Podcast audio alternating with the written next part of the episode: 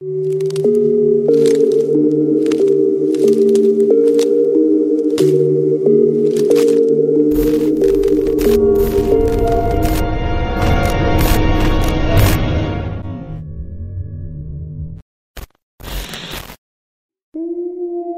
hemos hablado mucho sobre este tópico.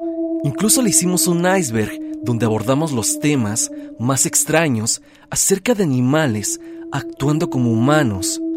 Veíamos no solo historias de hace años, sino también veíamos que este mismo fenómeno no solo se da con tus propias mascotas, sino con cualquier tipo de animales, en especial con animales de granja o de campo, algo que resultó especialmente aterrador para varios. Pero hoy toca abordar varias vivencias suyas, relatos compartidos en donde juran haber tenido algún tipo de encuentro sombrío con algún animal con conductas humanas, algo que raya completamente con lo desconocido, con lo malévolo, incluso con lo oscuro, llegan a decirlo varios usuarios y protagonistas de estas historias. Y es que, ¿qué pasa con algunas mascotas que de la noche a la mañana toman ciertas formas de ser que son francamente escabrosas y que varias personas inclusive los han llegado a oír, reírse, como si de un ser humano se tratara, o directamente los escuchan hablar. Esto es lo que cuentan muchos de ustedes y son estos testimonios los que estaremos escuchando en el video del día de hoy.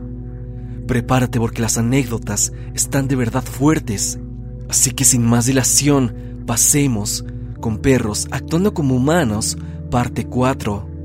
Recuerda que yo soy Stan y continuemos con el video del día de hoy.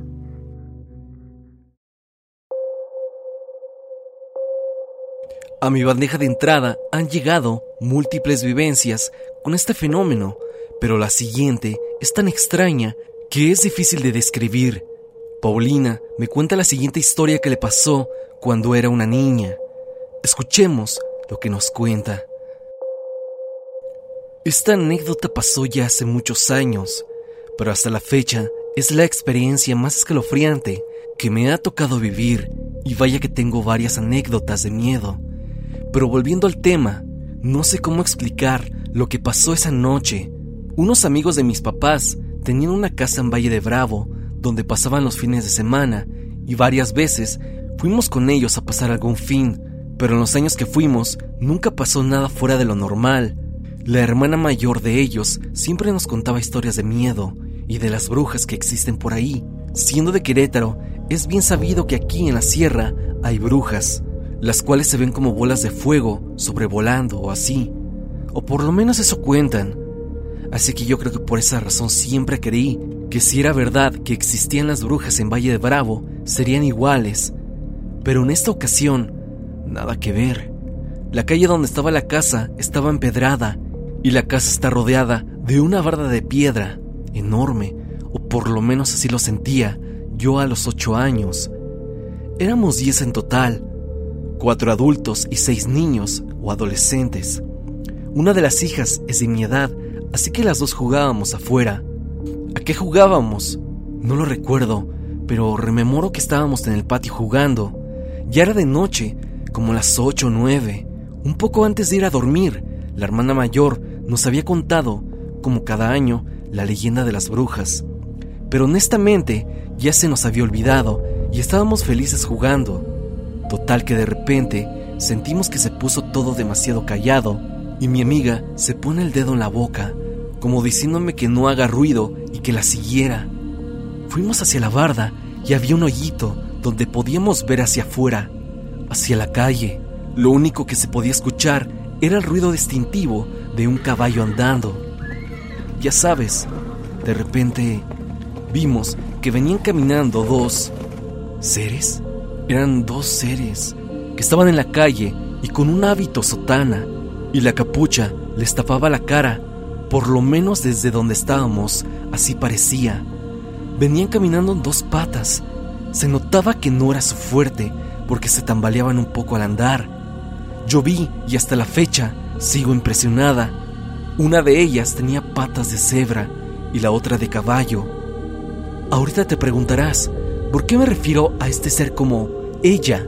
Pues porque ya cuando iba casi enfrente de la casa, pudimos ver que a pesar de tener patas de animal, tenían estas caras extrañas, como de mujer animal. Ellas iban como recitando algo, un cántico. Cuando iban pasando honestamente yo escuché más como un zumbido y casi cuando ya no podíamos verlas desde donde estábamos, escuchamos un relinchar de un caballo y las dos brincamos del susto. Y es que el relinchar venía de una de esas personas. No recuerdo qué hicimos después de eso. Supongo que entrar corriendo a la casa. Al platicar de esta anécdota con mi amiga, ella recuerda exactamente lo mismo. Ella también vio las mismas caras, las mismas patas, y escuchamos los mismos zumbidos acompañado del ruido de sus patas contra el empedrado. Y también oímos ese relinchar humano animal que me pone nerviosa cada vez que cuento la historia. Por supuesto que nadie de su familia ni de la mía nos creyeron, pero nosotras estábamos seguras que esa noche estaban en busca de algo o de alguien, específicamente de algún niño o niña para robarse, porque cuando estaban enfrente de la casa, estoy segura de que de reojo voltearon a vernos y yo creo que sintieron que había adultos cerca o ya éramos muy grandes para ellas pero de que es el momento más creepy que he tenido en la vida, vaya que lo es. Esta historia es peculiar desde el vamos, porque ¿qué era eso que vieron? ¿Acaso eran brujas como se podría pensar? ¿O era algo más orientado al tema que estamos abordando hoy? Animales, o en este caso caballos, actuando extraño, cuadrúpedos en una visión infernal, con túnicas, de las cuales sus intenciones son desconocidas para nosotros, pero que podríamos imaginar sin mentir que puedan ser malignas. El perro que recogió mi abuelo. Esta otra historia es de un sub que igualmente mandó su anécdota por correo. La historia es tétrica desde el ya, porque nos desvela que este fenómeno pasa desde hace décadas y que puede que muchas de estas historias simplemente queden en el olvido, pero pasemos con su relato.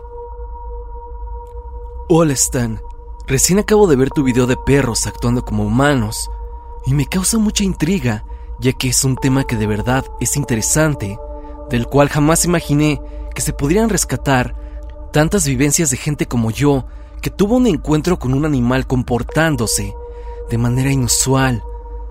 Pero bueno, lo que yo viví sucedió en los años noventas, cuando era tan solo un adolescente. Era 1995, tenía 15 años y lo que pasó lo recuerdo bien, aunque detalles los he ido perdiendo de la memoria.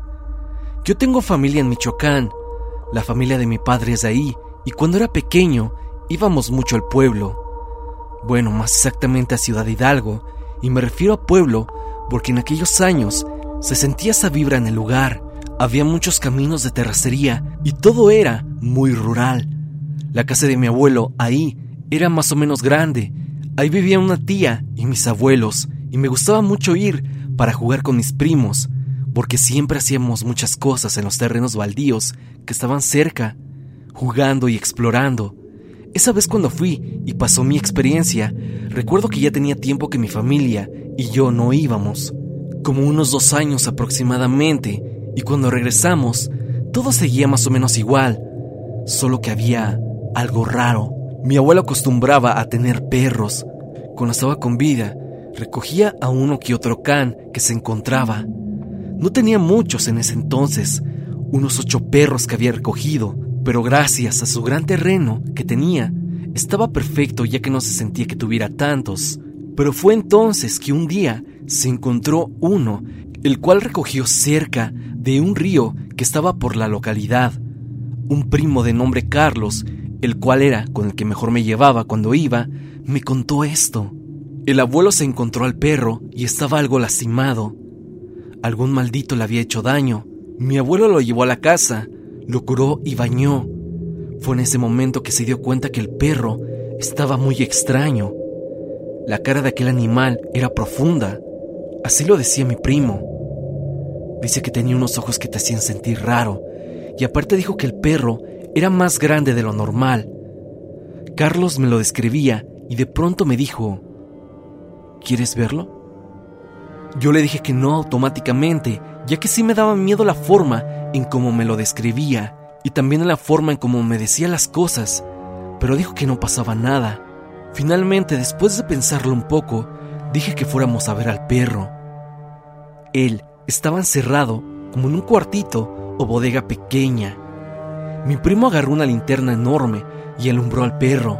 Nosotros lo vimos a través de un cristal que estaba en la puerta de la bodeguita y lo vi ahí, sentado, viéndonos fijamente a nosotros. Era un perro flaco, alto, de color gris con blanco y con una mirada bastante profunda. Me veía y parecía analizarme. Era muy serio ya que no tenía ninguna expresión y yo sentía que en cualquier momento iba a decirme algo. Yo alejé la mirada y me le quedé viendo a mi primo. Solo le dije, ¿qué onda con ese perro? Me respondió a secas, creo que no es un perro. Él decía que el abuelo se lo iba a llevar lejos, ya que allí en la casa, mi tía, madre de mi primo, y los abuelos habían escuchado al perro llorar, pero no hacer los ruidos de un can cuando llora, sino como si un hombre, un adulto, lloriqueara. También mi primo me dijo, ahora con una expresión seria, que lo habían escuchado en una ocasión hablar, o por lo menos alguna voz salía de aquel cuarto donde estaba el perro. Queriendo olvidar un poco eso, salimos a jugar con los amigos de mi primo. Él no parecía tan asustado, así que creí que me estaba engañando.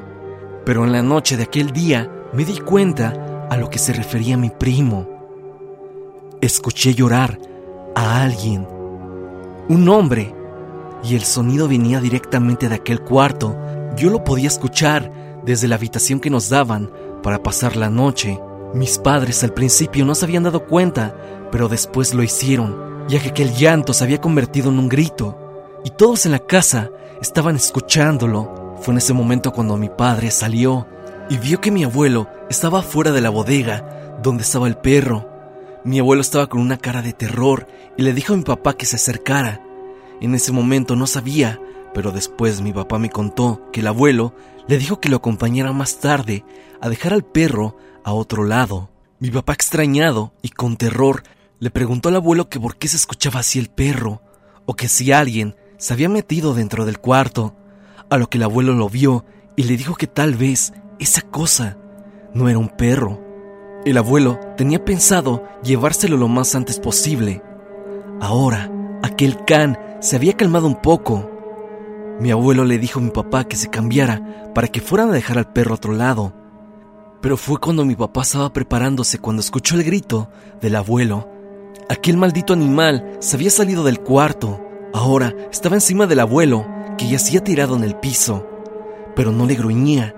No hacía ningún tipo de ruido, simplemente estaba encima de él, mientras mi abuelo gritaba. Mi papá, mi mamá y después mi tía llegó y vio esto mismo. Todos, absolutamente todos nosotros, vimos lo siguiente, Stan. El perro se incorporó, estaba en dos patas y dirigió su mirada a nosotros e hizo algo que jamás olvidaré. Trataba como de articular palabras, como que quería formar una oración.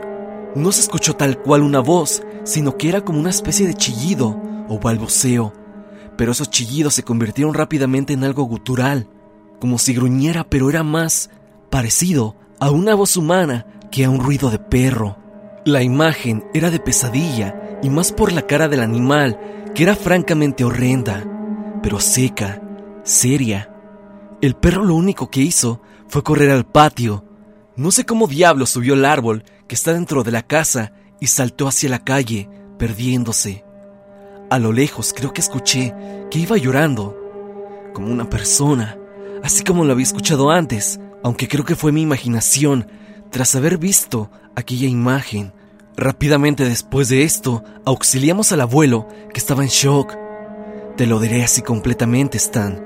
Mi abuelo sufrió del corazón después de esta experiencia y falleció después de un año debido a los problemas que le trajo esto mismo. La abuela afortunadamente no vio nada de esto y se fue muchos años después, pero créeme que a todos nos impactó esto. Yo ya no visito a la tía de Michoacán, pero cuando llega a venir a la ciudad, recordamos eso y dice que varias veces, después de ese horroroso evento, llegó a ver al perro en las cercanías del poblado, simplemente parado, viéndola fijamente. Mi tía vivió con temor un tiempo por esto mismo, pero eventualmente el perro jamás volvió a aparecer. Y la anécdota se quedó ahí. Yo y mi familia no se lo contamos a muchas personas, ya que la historia en sí es poco creíble. No sé qué habrá sido ese perro. Algunos a quienes les he contado esta historia me han dicho que se podría tratar de un nahual, pero no sé qué pensar. Pero bueno, aquí te dejo mi historia, Stan. Espero que me creas. Nos vemos y ojalá todo siga marchando bien. Me encantan tus videos. Saludos, Stan. Esta historia es compartida por Orlando y fue enviada por el correo del canal. Pasemos con su historia. Hola Stan, espero que te encuentres bien. Mi nombre es Orlando Noriega. El relato que narro a continuación no me ocurrió a mí, sino a quien era uno de los intendentes de la preparatoria número 6 de Guadalajara, Jalisco, por aquellos ayeres del 2010. Yo me encontraba cursando el quinto semestre.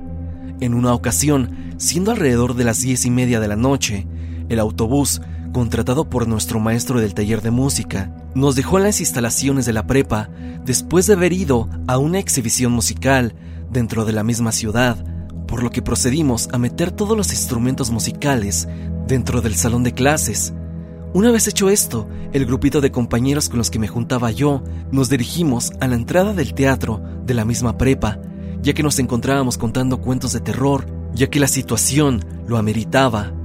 La noche, la escuela, el paseo en autobús, en fin. Yo al ser una persona sumamente sociable, extrovertida, y teniendo una cercana amistad con el jefe de intendencia del lugar, le dije que nos encontrábamos ambientados en terror le dije que si era posible dejarnos pasar a grabar al teatro de noche, ya que es un lugar bastante tétrico, por lo que casi sin pensarlo procedió a abrirnos el portón y entramos. Después de unos 20 minutos de estar dentro del teatro, queriendo asustarnos entre nosotros mismos, bajamos a la parte subterránea del escenario, que es donde se encuentran los vestidores. Después de grabar con nuestros celulares, salimos por fin de ese lugar una vez fuera le pregunté al jefe de intendencia, Oye chino, ¿qué es lo más tenebroso que te ha pasado en la prepa?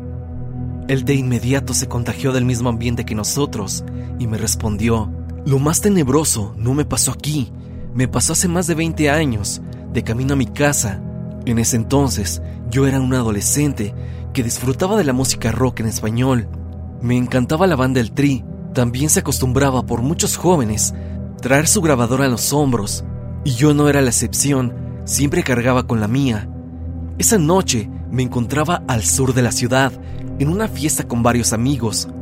Yo consumía hierba y esa noche así pasó también.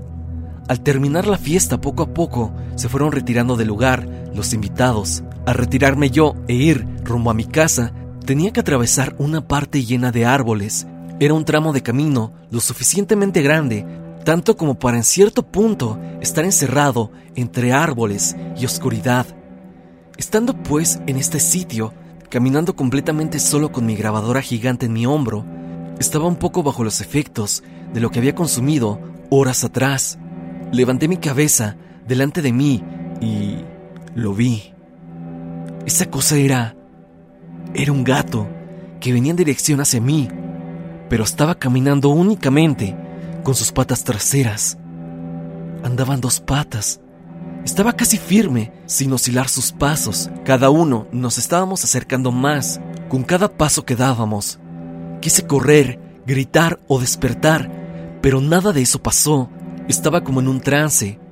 Al encontrarse más cerca de mí, noté que caminaba con el mismo ímpetu con el que lo hace una persona que quiere retar a otra, con el pecho levantado como demostrando seguridad me miraba con rabia, como si me odiara, pero no detenía su paso. Maullaba con un tono molesto, como si estuviese discutiendo conmigo desde lejos. Yo me sentí en alerta y a la vez triste. Sentí que mi alma se salía de mi cuerpo, no solo por ver un gato caminando en dos patas, era algo más. Sentía que en cualquier momento me hablaría o gritaría con una voz infernal, pero no fue así. Por fin nos encontramos, él y yo, y yo resignado a lo que fuera a pasar, quedé sin palabras al ver que pasó de largo, como si para ese punto ya no me viera, dirigiéndose a cualquier otro lado a mis espaldas, con bastante prisa, pero aún en dos patas. Cuando calculé haberlo dejado unos tres o cuatro metros atrás, todo mi pesar desapareció y fue aquí cuando pude correr. Corrí sin descansar unos 15 minutos hasta llegar a la entrada de mi casa. Estaba llorando y no me había dado cuenta. Ya cuando abrí la puerta con desesperación, caí en razón y noté que mi grabadora se había caído. Ya no estaba conmigo. Jamás sabré en qué momento la solté, pero ni de chiste pasaba por aquel sitio de los árboles. Ni de noche ni de día lo hice. Preferí dar por perdida aquella grabadora. Stan esa fue la historia que me compartió el intendente en aquel tiempo. Jamás imaginé que este tipo de anécdotas fueran a ser tan conocidas años después. Pero aquí te dejo mi relato, Stan. Espero que lo consideres para seguir hablando de este tema de animales actuando como humanos, ya que es uno de los que más nos han gustado a tus seguidores. Espero que sigas hablando de estos temas. Saludos. Con esta historia llegamos al final del video. Espero que te haya gustado. Ya hemos abordado otras historias más de perros actuando como humanos. Un fenómeno francamente aterrador, pero que parece pasar más seguido de lo que pensamos. Si tienes una historia, no olvides compartirla en la sección de comentarios o bien a través de mis redes sociales, especialmente en Instagram, para estar en contacto. Suscríbete y activa la campanita de notificaciones en donde dice todas para que no te pierdas de ninguno de mis videos. La música como siempre pertenece a Repulsive. Si te ha gustado, por favor, suscríbete a su canal. El link al mismo estará en la descripción. Sin más que decir, no te olvides de que yo soy Stan y te deseo dulces pesadillas.